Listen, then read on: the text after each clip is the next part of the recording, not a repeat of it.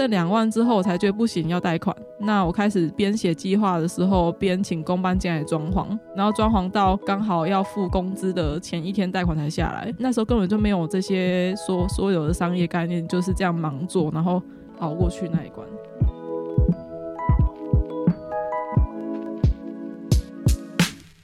欢迎收听《Girl Power Talks》女力新生，这是一个集结女力和支持女力梦想的访谈频道。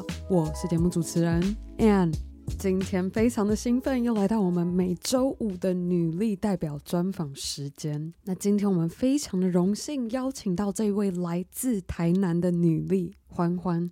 他过去对自己的未来与职涯毫无头绪下，不断的观察与调试自己所认知的世界。从小时候曾想要当 NASA 太空人，到大学尝试主修设计学，接着毕业后也曾想飞到澳洲打工度假。但最终听着已创业的哥哥的建议，让他决定毕业后不该逃避现实，还是先累积工作能力开始。但没想到尝试珠宝专柜柜姐工作后，让欢欢也萌芽了想要创业的念头。他从自己做手环开始摆摊，在拼葵或是在成品书店寄卖贩售。如今欢欢的饰品品牌曼温。在台南已经准备要开第二间实体店，而且也是一个成熟的电商品牌。而在欢欢创业过程中，他曾决定贷款。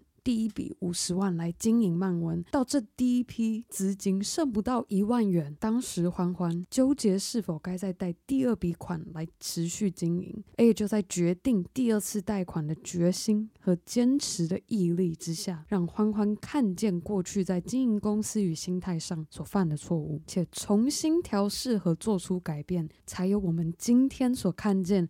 同时经营自己的视频品牌，也同时将创业资源带回家乡，且荣获经济部女性创业飞燕计划创业精英奖的创业家庄庭宽。好了，希望听完今天的介绍，你也和我一样，已经迫不及待想要赶快一起来听听欢欢的创业女力故事。那时候借三十万，我觉得是一种孤注一掷的心态。因为你，你知道我现在看三十万真的很少，可是那时候当时的三十万对我来说有点像现在三百万那么多。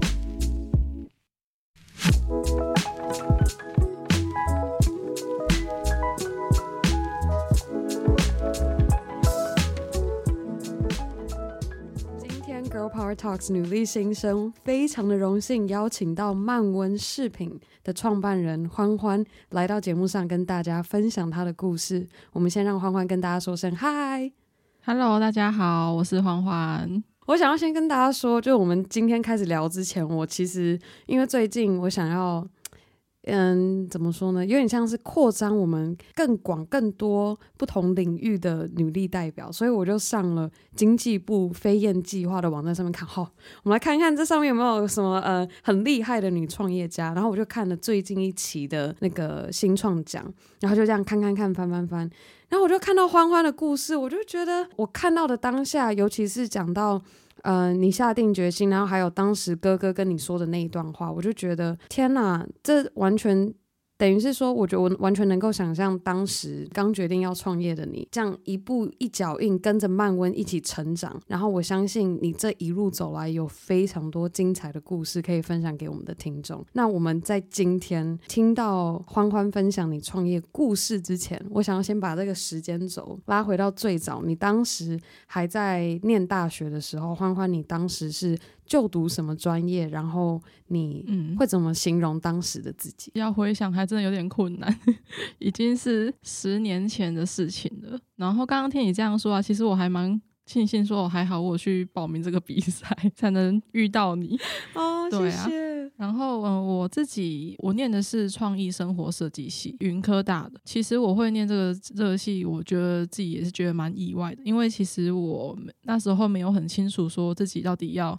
选择什么科系？我会说，我以前那时候比较像是在就是试错，嗯，一直在确认自己不适合什么。所以我我以前是一个乖乖牌，就是从小就是跟着妈妈，妈妈叫我念书我就念书，这样一直到高三的时候才发现说，就是我我并不喜欢念书。但是我又害怕不念书会被骂，所以那时候就是因为我哥哥他读的是商科，然后他在高三的时候转考到那个广告视讯那边去，然后我才发现说哦，原来可以这样子哦，就是呃，就是中途决定，哎、就是欸，我想要换一个，对，对，怎么可以那么任性？然后我就想说。哦，原来可以这样。然后我其实高二，我的我高二那时候是以前一直都是想要当进 NASA 当太空人，就是有一个这样美好的愿景，很酷哎、欸。对对对，我那时候真的很天真。然后一直到高二的时候才发现，哇，物理真的是有够难，我就放弃了。我小时候很喜欢画画，可是。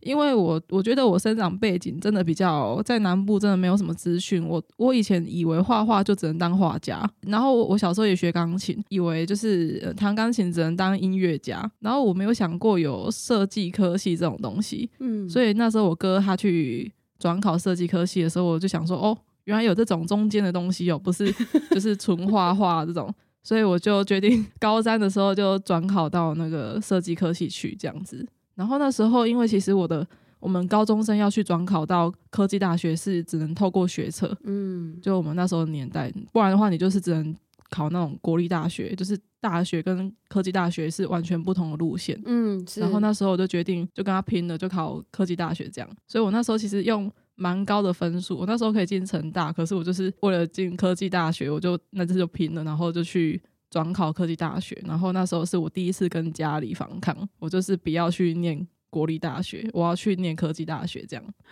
天哪！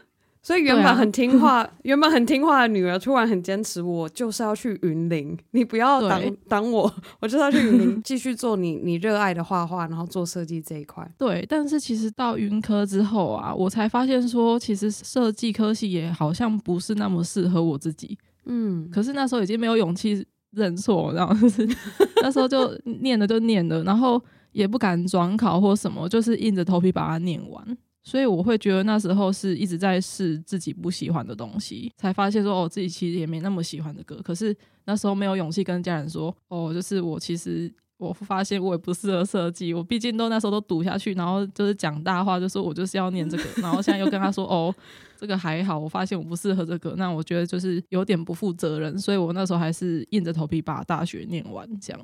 嗯，那你当时准备毕业之前，你有什么想法吗？就你已经有想过说，哦，好，我想要继续尝试走设计吗？还是说你已经很明确知道说，哎，设计好，我好像没那么喜欢，所以你可能考虑跟哥哥一样从商？你当时是怎么想的？其实我那时候大学时候玩音乐，我以前不是以为音乐只能当音乐家吗？嗯，我到大学才知道有热音社，原来还有玩团这种事，就是以前真的很多东西不知道。所以我那时候大学的时候就就是跟我我的另一半，我现在另一半组乐团，然后就玩的很疯。然后那时候就觉得，哦，我我大学毕业之后应该可以环岛走唱完之后呢，用音乐赚钱这样。那时候想法是这样，也想要到澳洲去打工度假，因为我我其实是一个。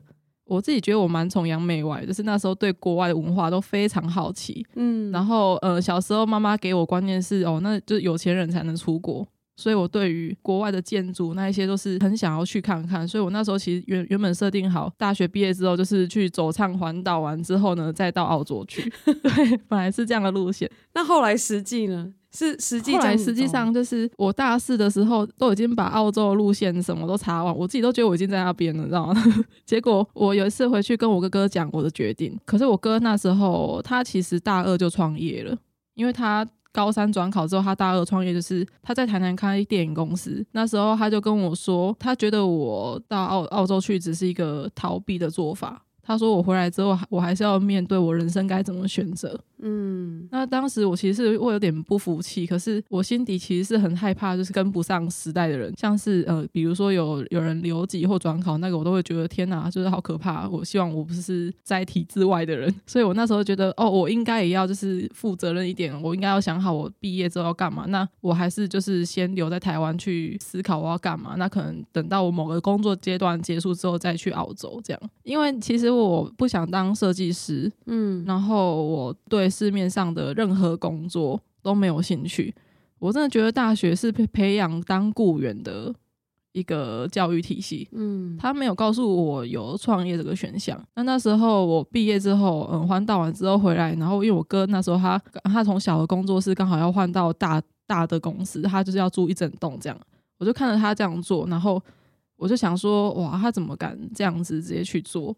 但是我那时候就看着他边用，我就边去找。我适合的工作，那那因为我不想当设计师嘛，所以我就随便找，然后找到一个就是在珠宝柜工作的的一个工作内容，这样，所以我就当了两个月的柜姐。两个月？对啊。你觉得你现在回想，你当时决定去那个珠宝柜做柜姐做那份工作，你现在回想过来，经营着漫温饰品这个工作，当时那第一份工作对你现在的帮助是什么？或者是你当时那个最大的收获是什么？让我发现我。不想要虚度我的人生，呃，其实我非常感谢那份工作。我本来跟珠宝是门外汉嘛，完全打不着关系。可是我在进入这个行业之后呢，不是这个珠宝业本身哦，而是柜姐这个职业本身。嗯，是那时候我们的卖场非常的乏人问津，就是没有没有什么人经过。那边他很严格，他禁止就是我们柜姐跨柜聊天。然后当时也没有手机，就是手机不是那种智慧型手机，然后你也不能去看手机，所以不能。讲话又没有人状况下，真的是非常无聊。然后我们柜算比较好了，他还可以让我们去做我们喜欢的手链，然后放在柜上卖。然后印象深刻的是，有一次是我隔壁柜的柜姐，她在抄那个佛经，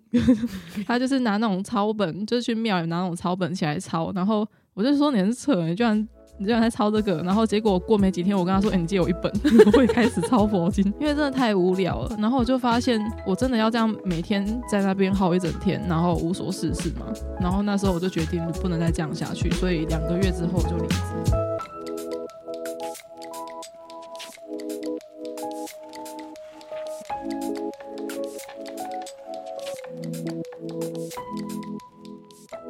觉得就是你对于饰品这一块，因为现在全心投入在漫温这个品牌上面。对，你觉得你对饰品的这个热情，是因为投入了这个工作之后培养出来的，还是是其实一直都深藏在你内心里面，只是突然刚刚好碰到这份工作，所以让你发现说，哦，原来我这么热爱饰品。我其实并没有真的说很热爱饰品呢，应该说我。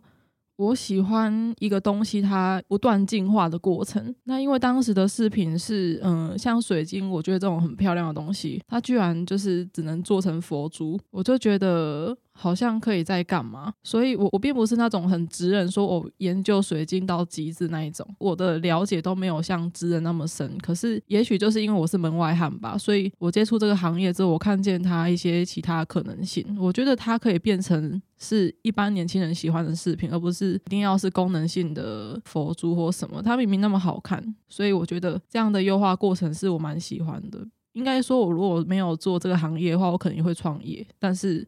不一定是水晶，所以我现在投入这个行业之后，我觉得我一样是这样。我喜欢这个优化的过程，我并没有想要成为某个水晶或珠宝的职人，而是应该我们这边可以找更多真的对珠宝有热情的职人进来，去让他们享受这个过程。那我我后来发现我，我热我的热情是在于。经营品牌跟公司，所以等于是说，你的热情所在是在创业，只是因为刚刚好那份工作让你有自己做首饰的技能，让你能够有这样子的产品出来开始做。对，啊、呃，我记得当初我们聊的时候有聊到说，其实一开始漫温，你先从。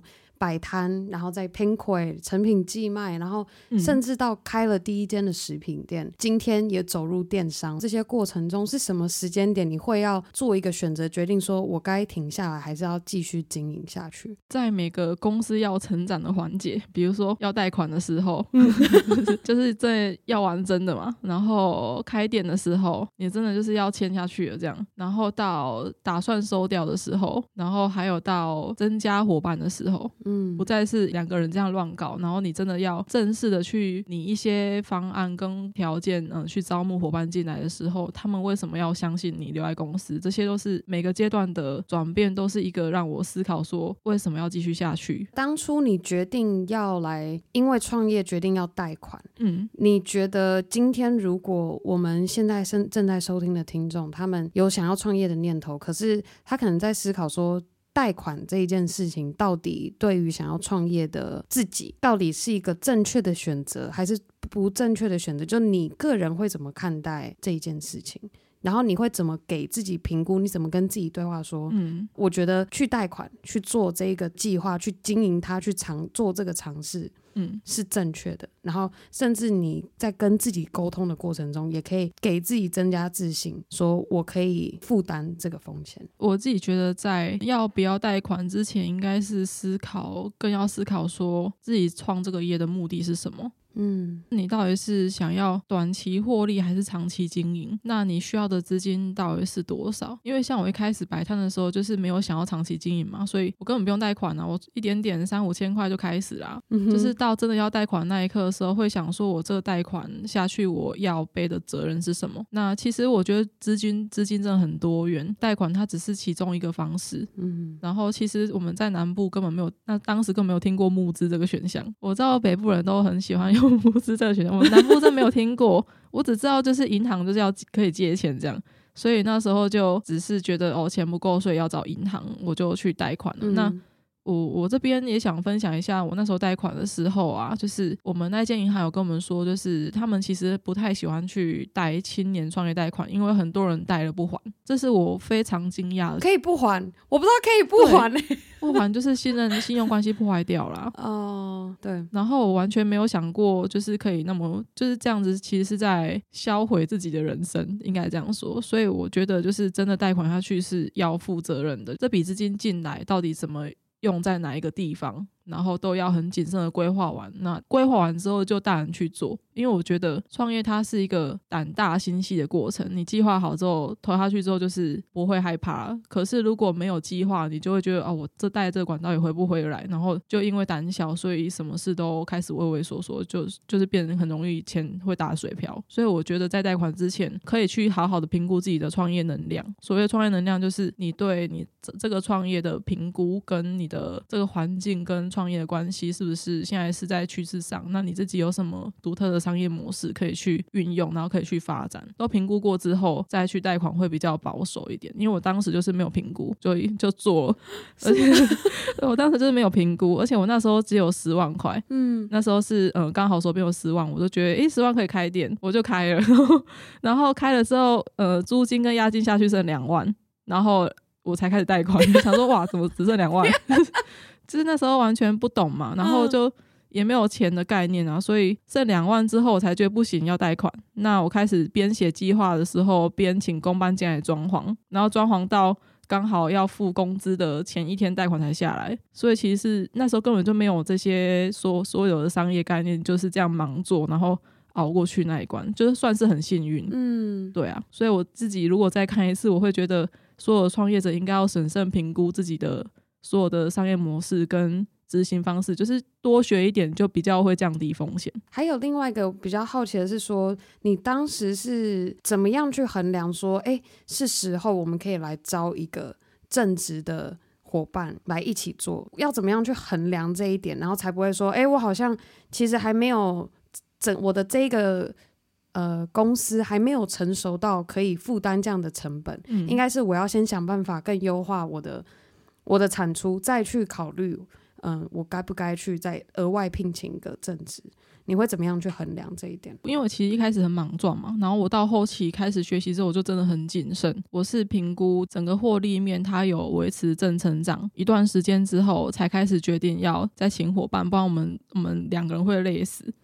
那可是因为会怕说，哦，我请了会不会业绩突然就掉下来了？嗯，一定都会担心嘛。对。可是我觉得担心的话，就是让自己去。试一段期间，我那时候是试三个月都没有掉下来，我就觉得应该要请了。请了之后，还有一点很重要的是，我当时呢，我们请了两个伙伴进来，是先用攻读的方式，但是我给他们承诺。嗯，半年后要转正职，我承诺他们进来半年一定会转正职。那他这个承诺当也是对自己的承诺，就是因为我必须让他们变正职，所以公司要发展到什么程度？嗯，对，所以我觉得我我也并不是说一开始就直接就是哦不顾风险去请正职，没有，我是先请找了两个嗯也很喜欢我们东西的人，给彼此一段时间，他们也愿意等，然后我们也愿意就是负责这样。先从两个之后呃转正职之后，再后来就到慢慢慢到四个六个就都比较是。不会担心有这种状况，了解。所以最最重要还是那个现金流。对，现金流。今天聊的非常，我相信现在正在收听的各位，如果有想要创业的，今天这一集专访你会收获非常非常的多。那我记得我们第一次认识的时候，有听到欢欢呃分享到说，当时在决定要不要贷款这三十万的时候，其实有跟哥哥聊过，然后甚至哥哥当时跟你讲了一个非常跟你讲一个非常关键的观念，让你从此转念。看可不可以跟我们的听众分享，哥哥跟你分享那个金玉良言。对我，我一我第一次贷款是贷五十万，在开店那时候，就是发现租金缴出去只剩两万的时候，然后。到第二次要贷款三十万的时候，是隔一年，我们发现做不太起来的时候。嗯，然后那时候其实我们发现公司最大的支出就是我跟伙伴两个人的薪水。我们在想说，不然我们一到五去工作，然后六日再回来开店，这样让我们稳定一点之后再回来就是全职在做。因为那时候我们手边的钱真的就是只剩一万多块，我已经知道下个月都没有钱了，所以一定要赶快去找工作了。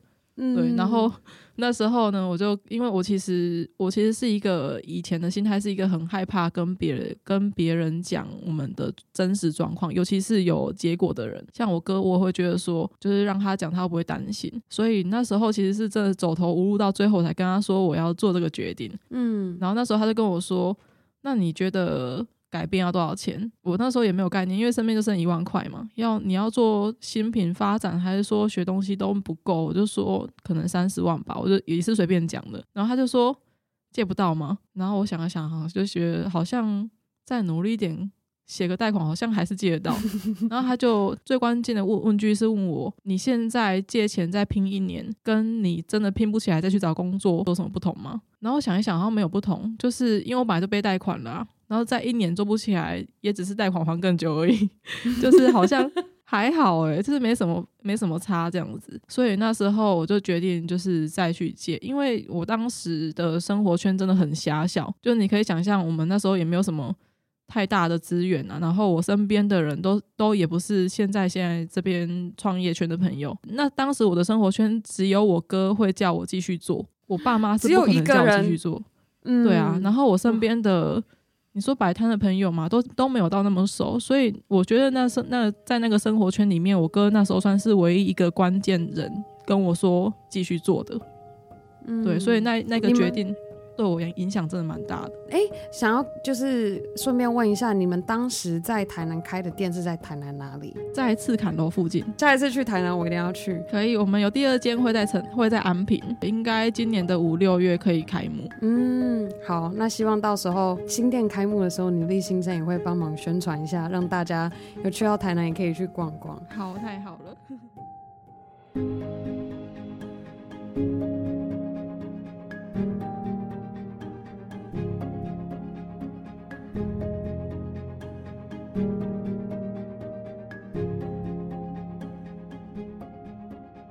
觉得当时第一次借五十万，然后好经营，持续经营，持续经营到后面，你刚刚说到那个很关键点，决定到底该不该继续做下去？你觉得后来那一段时间，你们做了什么样的改变，会能够让你们持续走到今天这一步？因为那时候本来是已经你感觉快做不下去，而且只剩下一万块，可是你是怎么样运用那三十万，比起之前第一次借那一个五十万还少的金额，可是。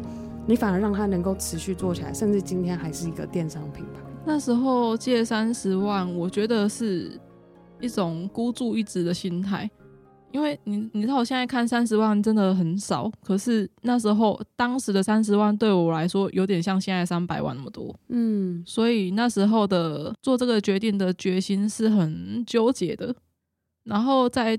真的贷到款，那时候真的是非常感动，就觉得很想骂脏话，就是他妈跟他拼的这样，就是就是没有退路了。我我真的意识到没有退路，我只能。继续做，就没有后面是没有路，就是你回头看就是黑的这样。那时候就会开始更有决决心的去决定这三十万怎么运用。所以我发现，我那时候看了一本书，叫做《有钱人想的跟你不一样》。嗯，这本书可能很多人都听过，甚甚至是瞄过，但不觉得自己有需要看。我真的觉得 那本书真的大家都应该要看，因为他在序的前几页，他就讲到一个观念，就是说人的脑袋跟电脑一样，就是你会把以前的经历一直放到电脑里面，然后有遇到问题的时候，你会从你的资料库搜寻资料出来解决问题。嗯，那当你没有一直放新的东西的时候，遇到更大问题的时候，你还是没有东西可以，没有资料可以搜寻出来解决，就会卡在那边。对，所以我才发现说，原来我一直没有放新东西进去，我应该要上课。所以我那时候贷到款的时候，就是一半的钱都拿去上我觉得需要上的课，那是我觉得最大的改变。嗯，一半呢？对。可是还是有放在可能新品开发各方面。可是你当时发现最关键的是增加新吸收新知，然后对受更多的培训，然后来改变你可能过去经营的观念。对，那时候其实也不是说一开始就直接一半，就是呃那时候当然新品也是同步在进行。只是我以前可能全部的心力都会花费在新品的开发，可是那时候就是一半的时间就是到处去上课，北中北中南这样跑，大部分都是跑 还跑到台中跟台北，对啊，然后上的课程也很多元，就是不设限。我觉得我什么好像没听过，我就去上，所以也踩了蛮多地雷的。对，真的假的？哎、欸，那我、啊、我记得我们那时候聊的时候，你有把你所有上的课，你把它分成两个类别，一个是术。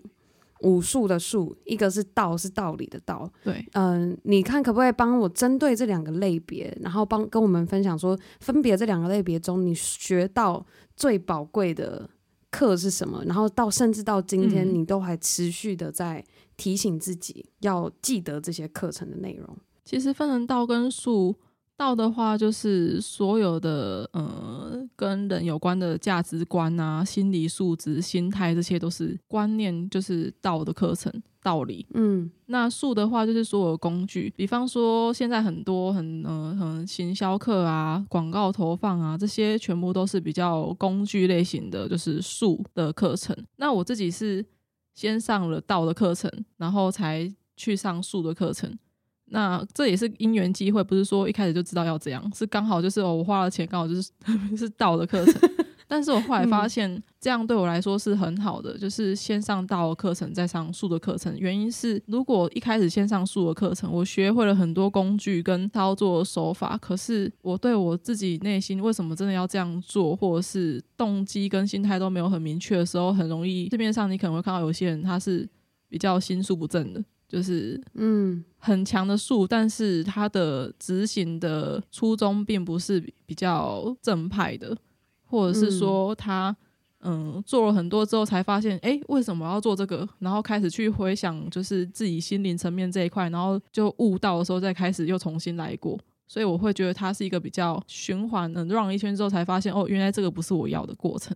可是，嗯，我先上了道的课程，让我很清楚我我要什么，嗯、然后我先很清楚我要什么之后，我再去学我需要的术，所以，对，我觉得它反而是更快速的，就不会，嗯、因为现在我们其实有时候看到有一些人他一直上术的课程，我觉得道的课程对我来说影响最大的是心理素质跟品德。我们遇到的好的教育一直在教我们要做个有品德的人，然后好的商要良善的商业模式。这样子才会真的源源不绝的做下去，而不是短视近利去用工具去操作一波啊，赚一波，然后就再想怎么赚下一波。那我觉得他比较是看到有些人现在一直在做术方面的工具的操作，可是没有抓到自己的核心价值的话，其实如果是自己的朋友的话，会觉得蛮危险。可是你可能又不好意思去跟他直接说，哎，你这样做不适合，你就是要等他自己去发现。然后发现到他自己的道好像需要调整，去上了道的课程的时候，才发现啊，我之前怎么会这样子？要重新来过一次，其实又已经浪费了一段时间了。你发现你自己对于就是心理素质这一块改变最大的是什么？改变最大的是我以前是一个非常懦弱胆小的人，对，就是那时候我遇到问题也是等到呃不得已才去问我哥嘛。其实我心底是有一个信念是。嗯，陌生人又很强的人，他干嘛要帮助我？就是我不，我并不觉得结果比我大人他们会愿意帮助我。嗯，然后像有时候客人进来店里，那他们如果是长辈的时候，他有时候会结账的时候偷偷到旁边说：“哎、欸，你们这样很辛苦哎、欸，就是这样做下去吗？” 是很关心哦，他他不是恶意，他是关心。嗯、然后我就觉得这个看得懂的长辈，觉得我们做不起来，所以。我以前从来不敢去主动问长辈问题求救，问说哦，我们你觉得我们店可以怎么改变？我是选择关掉这个求救的频道。那到上完到我的课程之后，去增加心理素质，是我勇气去寻求他们的建议。然后不会怕批评，这个是我觉得蛮大的关键。我上完之后，在课程中的确就有一些有一些很厉害的，他们很无私的帮助我们，然后去跟我们说他觉得我们品牌应该是怎么样，然后他觉得我们品牌很有希望，所以我才开始觉得哇，原来他们跟我无非亲非故，还愿意这样子，我才开始了解到原来就是创业并不是我想的这样子，只有自己人才会帮助自己人，而是。陌生人只要是好的，都是会愿意互相帮助的。嗯，所以我就开始去求救，去改变这样。那你就是对于呃接受批评指教这一块，有没有什么样的建议？就你刚开始会害，因为可能我我在想，就是我现在有一个画面是想象你以前小时候，嗯、呃，如果不念书，就觉得妈妈会在旁边念，会在旁边骂，你可能就觉得很烦。那你你后来再这样做心理调试，然后去。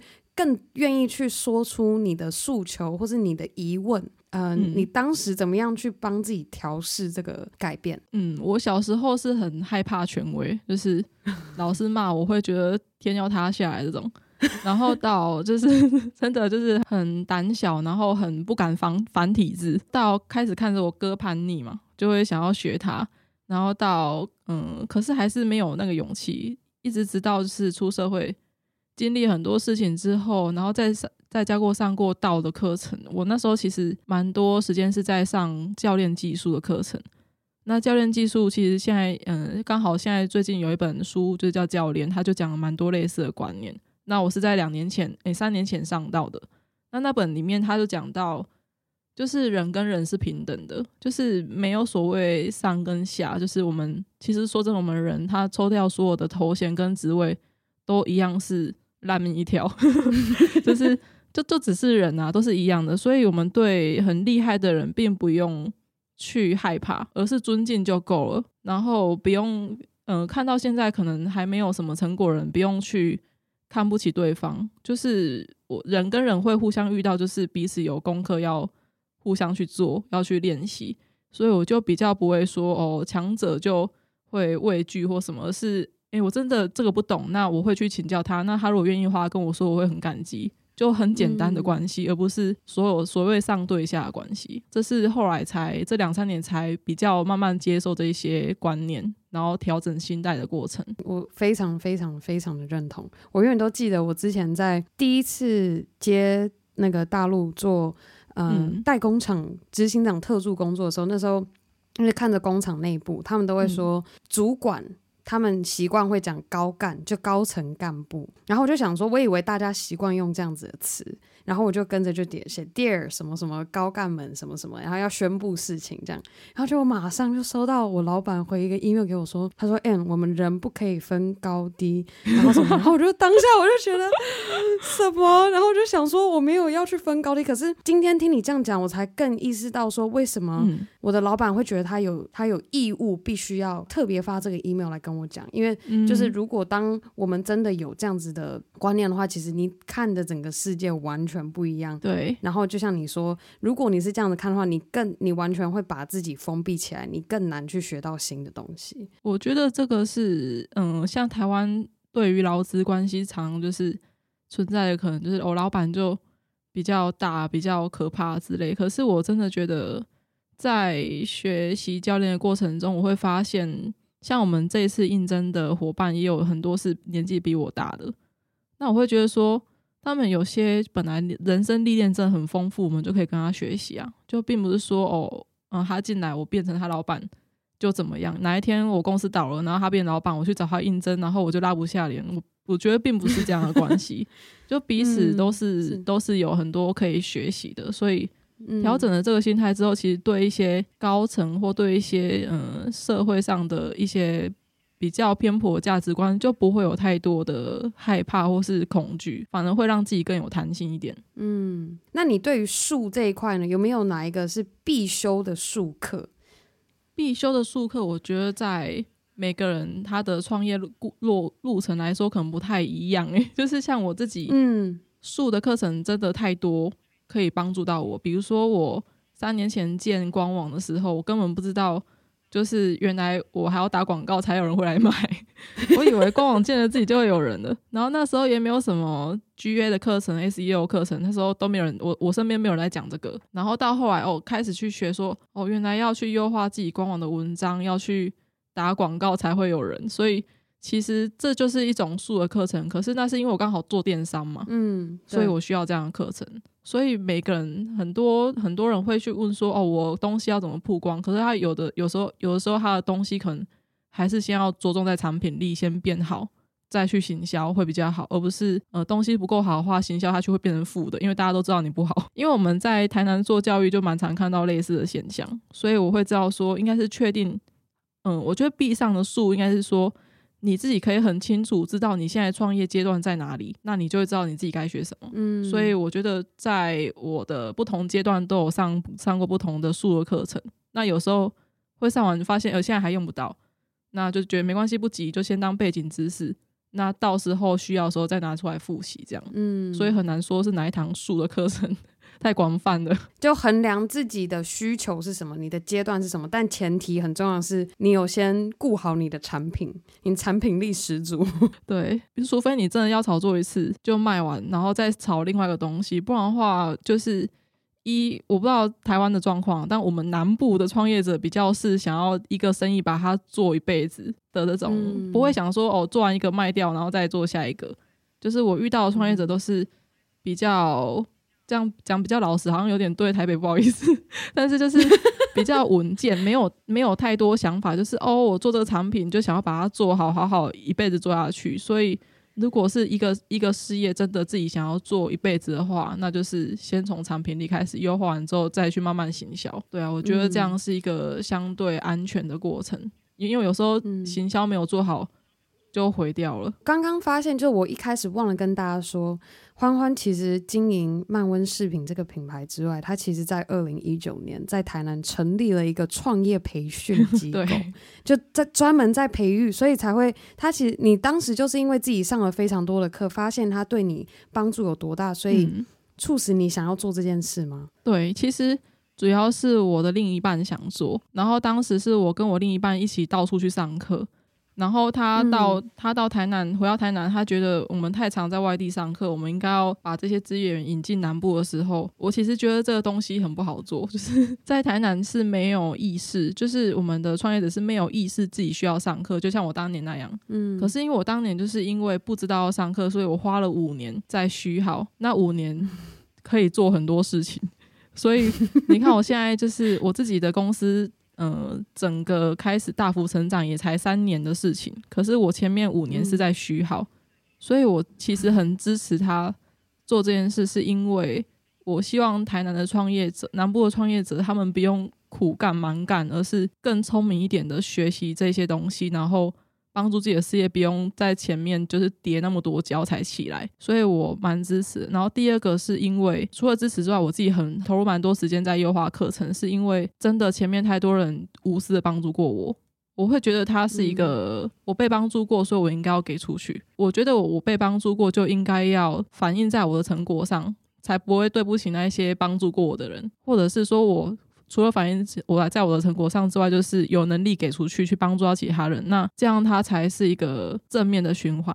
所以其实我觉得说做这个投入做这个，它就比较是使命型，它不是我的主业。但是我还蛮热衷，就是其他休假时间就一起去做这件事情，是我相信它以后会发酵的很好。你们现在除了在台南之外，还有嗯附近周边的县市可以就是有也有开课吗？嗯，目前是台中也有哦，台中也有，所以台南、台中都有。对，台北以下应该普遍资源都蛮 缺乏的。好，那希望我们我相信我们也有嗯台中跟台南的听众，如果你有兴趣想要了解更多欢欢和他。现在另一半在经营的这个创业培训机构的话，我们今天节目详情都会有他们的详细资讯。太好了，必须得说，这应该是我看到故事的亮点。就你除了把、嗯、把视频做起来之外，你现在又希望能够回馈给同样在你的这个社群圈内的人，然后希望能够让大家一起，就像你刚说，更聪明的创业，不用花更多力气去试错，去试错。对，你可以有前面的人已经走过那条路的人可以引导你说，哎、欸，你不需要去走那一条死路，我这里有一条我知道可以怎么走的路，可以帮助到你。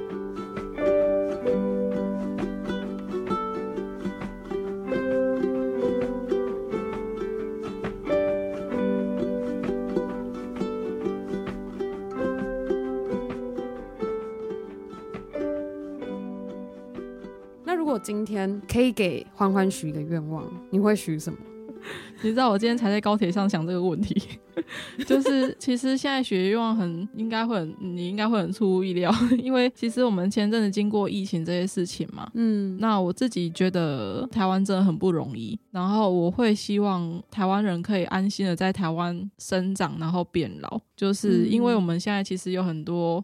嗯、呃，政治的局势动荡嘛，那所以让我们在创业过程中还要去顾虑一些外在的因素。那其实我们自己身边的家人就都在身边，他们就住在我们的家乡。那虽然说我是一个崇洋媚外的人，但是我老我还是想要在台湾。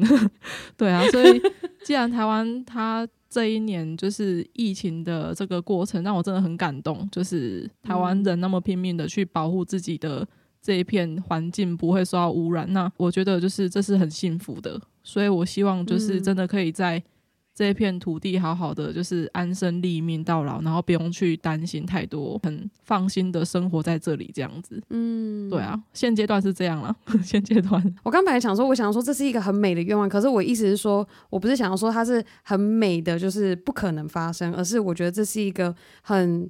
感恩身为台湾人，嗯，然后我们二零二零年可以在这么安全的地方，就是还持续的做我们每天在做的事情。嗯，真的在台湾创业真的很幸福。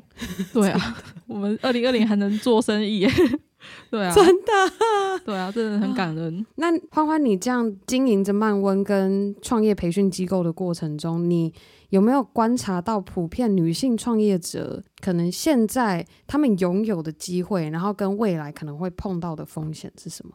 我觉得女生其实有很大的优势，可是我不知道为什么，就是我发现台湾女生很好像很在意性别这个问题。嗯，怎么说？我会这样说，是因为我在创业过程中从来没有想过，哦，我是一个女生，所以怎么样？我我会觉得女生其实有很大的优势在于弹性，就是女生像水一样，真的真的，男生天生有一些面子会拉不下来，可是我们女生没有，就是我们可以为了五斗米折腰，折腰这样，有很多弹性在是。我创业的过程中有很多意外的惊喜，是来自于因为我是女生，所以我房东会对我好一点，然后隔壁邻居也很保护我们，就是这一些都是身为女生会有的一些我觉得很好的优势。那风险我觉得会在于女生本身自己的，我觉得女生本身自己的格局嘛，跟价值观比较狭隘一点。嗯，怎么说？这是因为我普我普遍观察到，就是女生真的比较容易在意小事。就有时候真的是很小的事情哦，然后也会去计较或者是在意。女生真的很敏感，然后我会觉得这个可能会让自己，因为其实，在公司的决策上不能太过于专注在小事上。就是你可能如果因为小事影响了决策，那就很难做大，或者说做得更稳健。嗯。那有一些女性创业者，她可能会比较讲白一点是短视近利。嗯。然后去计较，所以嗯、台语有句说法是“五龙告红”嘛，这句我蛮认同的。就是其实有时候不用去在意那么多，然后把自己想大一点。我觉得其实，在创业路上就比较没有风险，这是我看到的了。有没有一个比较广泛的例子来给我们听众，就是让他们明白说什么叫做小事？小事，比方就是说，可能同才之间的，嗯、呃，谁喜欢谁，谁不喜欢谁，这种就很小的事情，或者是，或者是哦，那个觉得哦，谁对自己不公平，这类就是很人跟人之间的小事。其实放大一点，那些事情真的不需要在意。所以有时候我也去，因为我我会这样说，就是因为我曾经也是一个很在意小事的人啊。然后我现在看到过去的自己。天哪，为什么要浪费时间在那个？就是我们有太多值得关注的大事，所以在我的世界变大的时候，我才会发现说，原来我以前就是一个小女生呢。对啊，就是太太在意说哦，谁喜欢谁，谁不讨不不讨厌谁，谁喜欢嗯，谁在意谁这样这种无所谓的情感这些都太小了。嗯、其实我们更需要专注在自己想要什么，然后去追求。那该注重的大事是什么？我觉得是人生目标、欸，诶，就是自己到底是想要活成什么样子的自己。嗯、所以有有些女生她比较容易说，哦，她其实就比如说，嗯，每天就是生活开开心心就好，这样当然也没有不行。可是如果在创业的话，你既然一旦创业，就不能只是这样子。对啊，就是你的员工不可能。不可能跟一个比较格局比较比自己还小的老板，老板必须是去画愿景，然后你们梦想不用很大，但是你梦想不能小到只有自己，那这样员工就变成工具了。说实在，我会这样觉得，嗯、所以我觉得如果要一个创业梦想落实的话，你基本上你要有。为别人着想的格局，我好喜欢你刚那样子的形容。就如果你是作为一个创业家，你是个老板，你的梦想必须要大到还有其他人，对，不然没有没有办法有伙伴会想要跟着你一起走。对啊，我真的是自己实际体悟到，也是这样觉得。嗯，那你觉得你的 girl power 是什么？哦，这一题很好玩。我我想一下，我觉得如果是 girl power 的话，嗯，我觉得会是忘记自己是女生。嗯，对，那。因为我觉得我在创业过程中真的没有太想太多哦，我是女生所以怎么样，而是我人类本来就有权利去实现自己的梦想，所以跟性别没有关系。我在小时候，我妈也常会说：“哦，你早跟他讲麦啊那麦啊，就是会觉得女生应该要怎么样。”然后我都会觉得说：“我我不管哥哥这样，我要这样。”所以我觉得其实可能可能我们这个社会有一些意识是要觉得女生应该要有一个样子。可是，其实我觉得现在社会已经很很好去捍卫自己的价值观了，就不用太去拘谨说哦，女生比较弱势。我觉得，如果你没有把自己定位在弱势的话，那就没有什么。所以我自己一直觉得，人本来就可以实现自己的梦想，跟性别无关。那顶多说我们每个月月经来会比较累，然后搬东西比较累，这样 就这样而已，其他都还好。嗯、对啊，那但是你如果说是 human power 的话，我觉得应该是清晰。我觉得人要很清晰自己做什么，然后想变成什么样子。那我自己还对自己想要去的方向蛮清晰的。嗯，所以我把它分成两个 power 这样。嗯，我喜欢，我觉得这样分的很好。你这样一路走来，有没有一个你经常用来鼓励你自己的话？有，而且我这句话鼓励了自己两年了，就是这句话叫做“求之于事，不责于人”。这句话是在那个《孙子兵法》里面，他讲的是，呃，一个一个带兵打仗的人，就是也就是说，一个老板、一个创业者，他应该是要观察局势，然后创造对自己有帮助的局势，而不是应该把错怪在员工或是跟随的人身上。那以前我也比较是容易抱怨的人，觉得，诶，你这个怎么没做好，怎么那样？可是。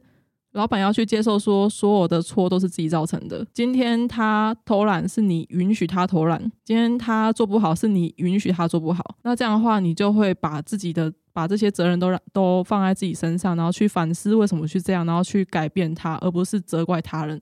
所以在创业过程中，我觉得这句话有打中我，去转化自己的一些负面的想法。所以求之于事，不责于人。我觉得这句是很好的、很好的句子。喜欢，那我我觉得我接下来课题就是我很喜欢这句话，我要思考怎么翻译成英文，因为我们每一个女力，对，没有，因为我们每一个女力就是上节目我都会有一个。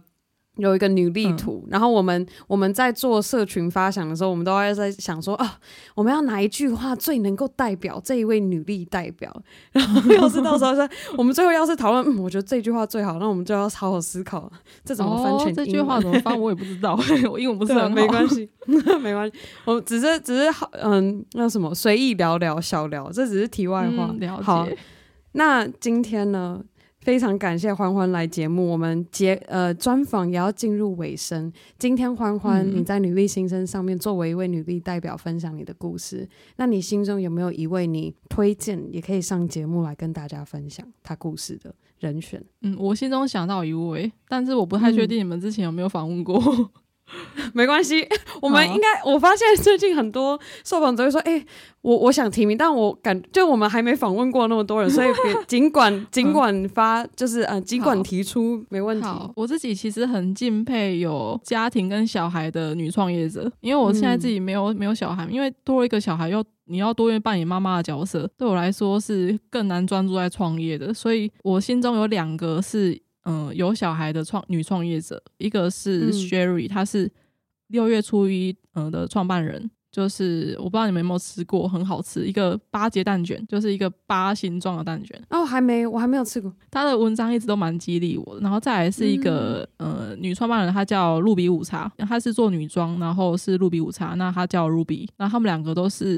嗯、呃、一个很厉害的妈妈。所以我蛮常看他们文章去激励自己的，对，就他们两位。好的，希望女力新生能够有荣幸可以邀请到这两位，因为我们其实还没有有荣幸邀请到他们上节目。哦，太好了，期待。谢谢，非常谢谢欢欢的分享。那 今天我们专访就到这告一个段落，我们先跟大家说拜拜，拜拜，谢谢大家。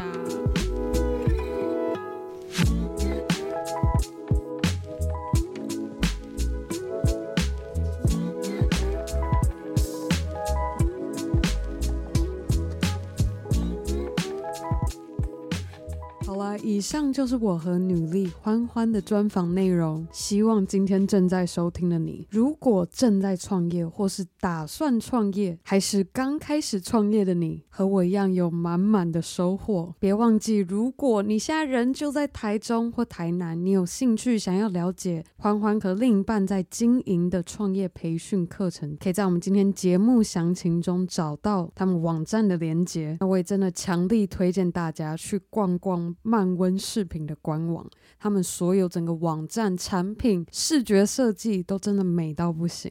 好啦，那在今天节目结束之前，我还有个重要的消息要跟大家分享。如果你有兴趣也想要经营自己的 podcast 节目，我想要邀请你和我一起参与这个美国主办的 Podfest Global 活动。我也非常的荣幸成为讲者之一，也会在下周五三月五号的晚上八点半和艺术家制造公司的创办人 Kino 和经营 podcast 已经有七年经验的 Fly with Lily 组。主持人 Lily 以及成功打造网络远距事业的雪瑞说 Cheryl 同台在节目上分享该如何设计你的节目、企划你的节目、社群形象的节目，以及找到你节目的商业模式。如果有兴趣的你，别忘记直接使用 Girl Power Talks 独家的优惠代码 GRLPWR。T A L K S，你就可以免去四十九块美金的入场券，直接线上加入我们的讲座。好啦，那最后的最后，我想要再次非常感谢每周定时收听 Girl Power Talks 女力新生的你。如果你喜欢我们的节目，别忘记在 Apple Podcast 上帮我们打星和留言，又或是直接在 IG 动态上标注 Girl Power Talks 账号，让我可以认识你。而更好的，还可以和你的好姐妹们。一起分享努力精神。好啦，那我们下周一 Power Monday 见喽，拜。